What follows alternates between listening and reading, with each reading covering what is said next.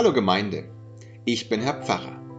Ihr hört meine Predigt Wie werde ich gelassener? Gehalten am 31. Dezember 2019 in Wonsees. Erst wusste ich nicht, was ich mit dem Predigtext anfangen soll. Eigentlich finde ich ihn sehr schön. Er drückt die Einstellung aus, mit der die Christen durchs Leben gehen. Mit Vertrauen, Gelassenheit und Dankbarkeit. Aber es ist schwierig, das anderen Menschen zu vermitteln. Wenn wir jemandem sagen, sei gelassen oder sei dankbar, dann regt derjenige sich doch nur auf und das zu Recht. Dabei gibt es viele Menschen, die sich mehr Gelassenheit wünschen, die sich wünschten, sie könnten sorgloser und ruhiger sein angesichts der Veränderungen in unserer Welt und in ihrem Leben.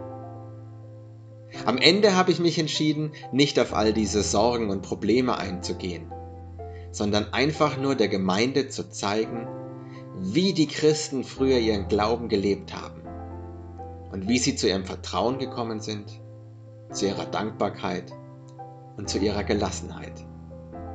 Und ich wollte ihnen zeigen, dass es Menschen gibt, die heute immer noch so leben und dass auch sie so leben können. Und wie ihr so leben könnt, das erfahrt ihr in meiner Predigt. Viel Spaß! Der Herr segne Reden und Hören. Amen. Unser Predigtext stammt aus dem Brief an die Hebräer im 13. Kapitel. Gedenkt eurer Lehrer, die euch das Wort Gottes gesagt haben. Ihr Ende schaut an und folgt dem Beispiel ihres Glaubens. Jesus Christus, gestern und heute und derselbe auch in Ewigkeit. Lasst euch nicht durch mancherlei und fremde Lehren umtreiben, denn es ist ein köstlich Ding, dass das Herz fest werde. In der Antike war es üblich, Briefe mit Ermahnungen und guten Ratschlägen zu beenden. Uns schwillt heute schon bei dem Wort Ermahnung der Kamm. Und hätten unsere Freunde und Verwandten ihre Weihnachtspost an uns mit Ermahnungen beendet, hätten wir wahrscheinlich gesagt, die haben doch einen Vogel. In der Antike hat man das anders gesehen. Es ging auch weniger darum, sich tatsächlich zu ermahnen, sondern es ging eher darum, sich gegenseitig zu versichern, was richtig ist. Es ging darum, sich Mut zu machen, dass man auf einem guten Weg ist und dafür zu sorgen, dass man da bleibt. Das ist so ähnlich, wie Sie Ihrem Partner oder Ihrer Partnerin regelmäßig sagen, dass Sie ihn oder sie lieb haben. Das ist ja keine neue Information für denjenigen. Man macht sich einfach gegenseitig klar, dass noch immer alles gut ist. Und so ähnlich ist unser Predigtext zu verstehen. Ja, er klingt wie eine Ermahnung, aber er ist in erster Linie eine Bestätigung dessen, was die Christen sowieso schon tun. Und es ist wichtig, dass wir das im Hinterkopf behalten, denn einerseits geht es in unserem Predigtext um etwas ganz Grundsätzliches, nämlich darum, mit welcher Einstellung die Christen leben. Aber andererseits kann diese Einstellung für Leute, die eine andere Einstellung haben, wie eine Zumutung klingen oder wie eine Beleidigung oder sogar wie Hohn. Um welche Einstellung geht es da? Es geht um Vertrauen, um Gelassenheit und um Dankbarkeit. Vertrauen auf Gott, Gelassenheit gegenüber dem Lauf der Welt und Dankbarkeit für das eigene Leben. Diese drei Dinge leben die Christen, die hier angesprochen sind. Und diese drei Dinge haben sie beispielhaft erlebt bei denen, die ihre Gemeinde gegründet und geleitet haben. Diese Lehrer, wie sie im Brief genannt werden, haben auf Gott vertraut. Sie haben darauf vertraut, dass Gott sie in ihrem Leben dorthin stellt, wo er sie braucht. Und dass sie da gebraucht werden, wo sie durch Gottes Führung im Leben gelandet sind. Also haben sie ihr Leben und ihr Umfeld als Aufgabe für sich angenommen, auch wenn sie vielleicht ursprünglich was ganz anderes für ihr Leben im Sinn hatten. Sie haben sich für die Menschen in ihrem Umfeld verantwortlich gefühlt, wollten sich nicht aus der Verantwortung stehlen, indem sie sagen, jemand anderes wird sich schon kümmern. Nein, sie selber wollten sich kümmern und haben auf Gott vertraut, dass er Gelingen zu ihrer Arbeit dazu gibt. Sie haben auf Gott vertraut, dass er ihnen die richtigen Worte in den Mund legen wird, wenn sie predigen, wenn sie Kranke besuchen, wenn sie Trauernde trösten, wenn sie Taufunterricht geben. Und also haben sie all diese Dinge getan. Nicht, weil sie schon immer so souverän waren und das immer schon aus dem Handgelenk schütteln konnten, sondern weil sie auf Gottes Hilfe vertraut haben. Im Vertrauen auf Gott haben sie diese Dinge angepackt, obwohl sie gar nicht wussten, wie sie enden würden. Sie haben darauf vertraut, dass sie ihr Leben von Gott haben und darum waren sie dankbar dafür. Für sie war das Leben keine Selbstverständlichkeit und nichts, worauf sie ein Recht haben. Es war ein Geschenk und darum waren sie für jeden Tag dankbar. Und zuletzt haben sie darauf vertraut, dass mit dem Tod nicht einfach alles endet, sondern Gott ihnen das ewige Leben schenkt. Und darum waren sie einigermaßen gelassen bei allem, was das Leben an Schwerem für sie bereitgehalten hat. Denn was kann denn schlimmstenfalls passieren? Dass ich sterbe und zu Jesus Christus komme. Und das ist die Einstellung, zu der sich die Christen gegenseitig ermuntern. Das ist die Einstellung, die die Christen damals gelebt haben. Es ist aber auch die Einstellung, die sie sowieso schon hatten und die ihnen ganz selbstverständlich vorkam. Und uns kommt diese Einstellung heute vielleicht nicht mehr selbstverständlich vor.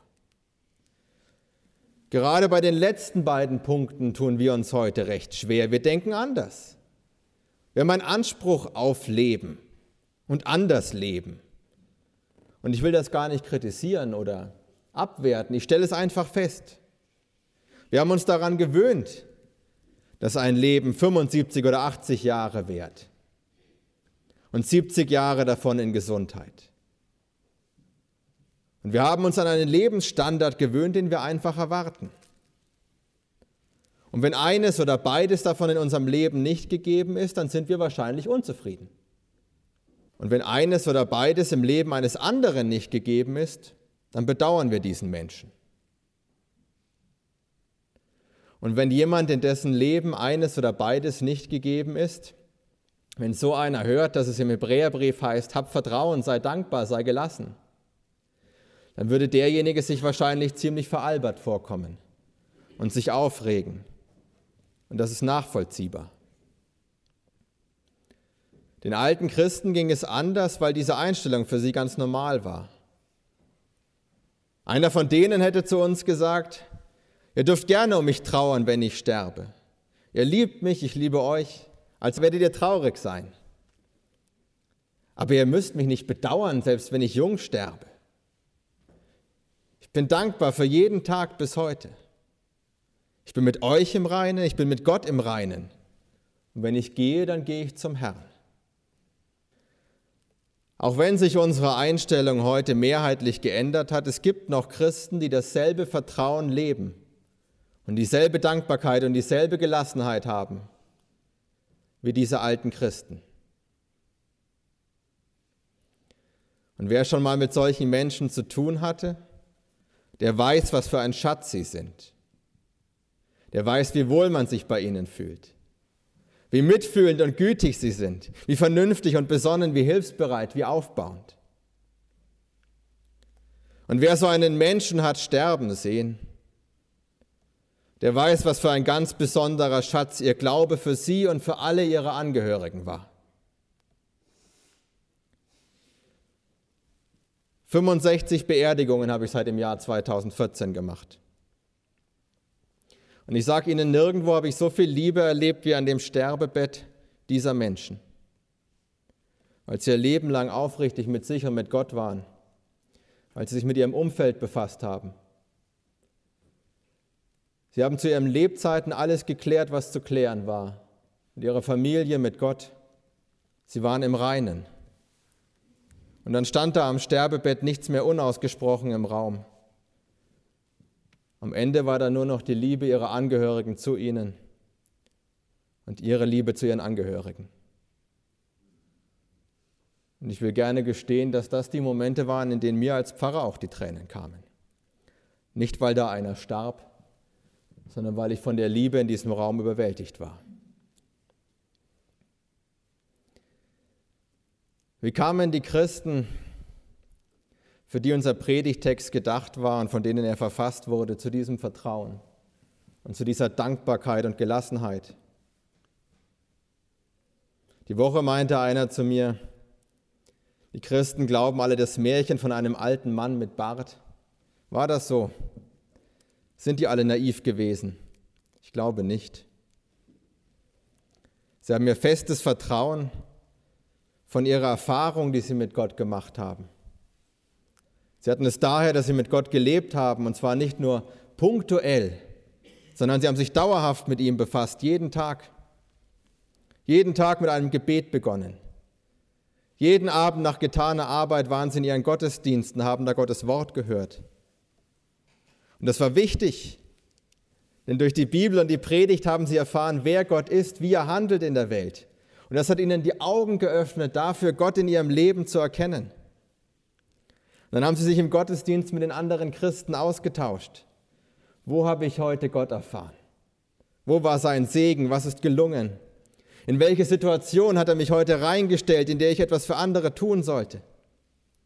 Wem bin ich dank seiner Fügung heute begegnet? Und so erzählen sie einander von ihren Erlebnissen mit Gott. Und so sieht eine ganze Gemeinde, dass Gott wirkt in ihrem Leben, jeden Tag. Natürlich war es auch nicht immer leicht. Da waren auch Anstrengungen dabei und Herausforderungen.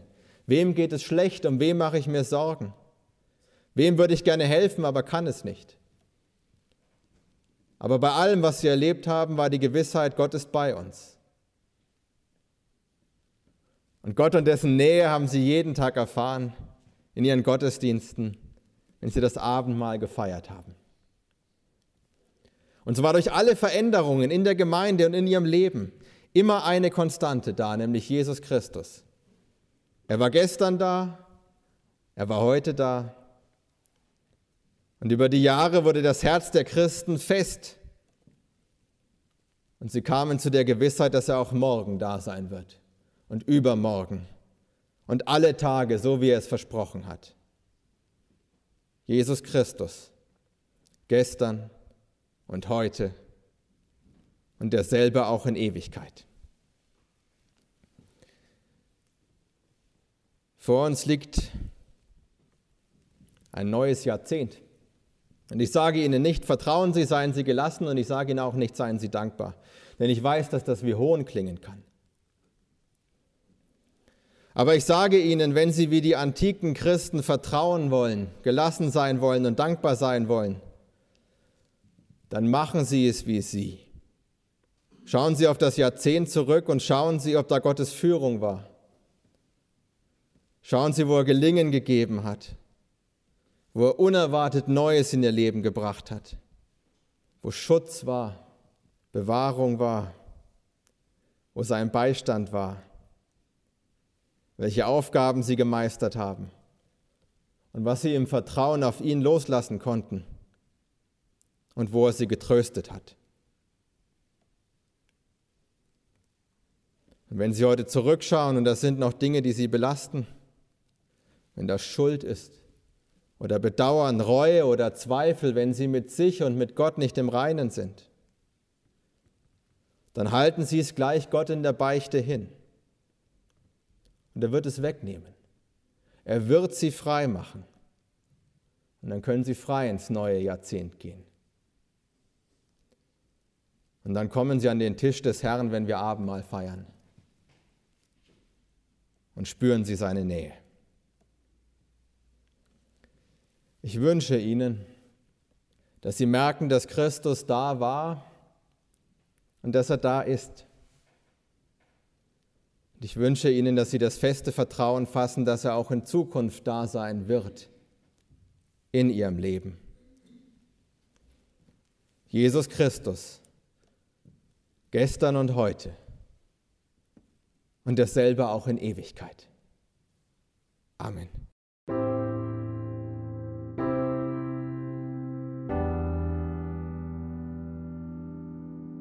Ich hoffe, dass ihr schon mit Vertrauen, Dankbarkeit und Gelassenheit durchs Leben geht. Und wenn nicht, dann wünsche ich euch, dass es euch gelingt, wenn ihr jetzt auf euer Leben zurückschaut und mal schaut, ob da nicht Gott schon da war, ob er nicht vielleicht gerade da ist. Ich wünsche euch, dass euch das Mut macht, dass er auch in Zukunft da sein wird. Und wenn ihr jemanden kennt, der Gelassenheit brauchen könnte, dann schickt ihm doch diese Predigt. Für mehr Content zur Theologie und Kirche folgt mir auch auf Instagram und YouTube unter dem Nutzernamen Herr-Pfarrer.